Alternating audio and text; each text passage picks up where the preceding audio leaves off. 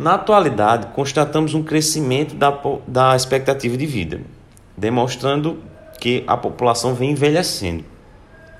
Os problemas que o envelhecimento traz, juntamente com os desgastes da vida moderna, acarreta o surgimento de conflitos de convivência. A violência contra o idoso não é apenas física, podendo ser psicológica, patrimonial, sexual, a negligência não só em, em necessidades físicas, mas com de afeto, o abuso financeiro, esses casos ocorrendo em todo em todo, toda a esfera da sociedade, inclusive na sua própria, na sua própria família. Estudos mostram que a pandemia, com a pandemia do Covid-19 houve um aumento nos casos de violência contra o idoso.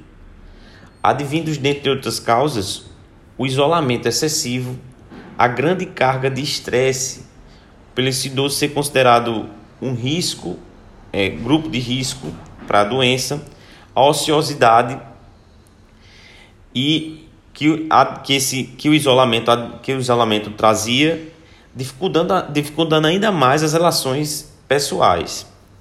Esse isolamento também trouxe grandes é, aumentos na, em relação às doenças ligadas a, a doenças mentais ligadas ao idoso.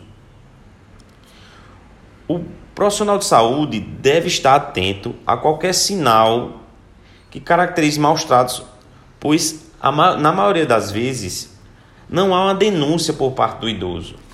Às vezes por impossibilidade física ou por sem sentir um verdadeiro encosto para a família. Sentimento esse muitas vezes implantado pelo tratamento que esses familiares têm com esse idoso.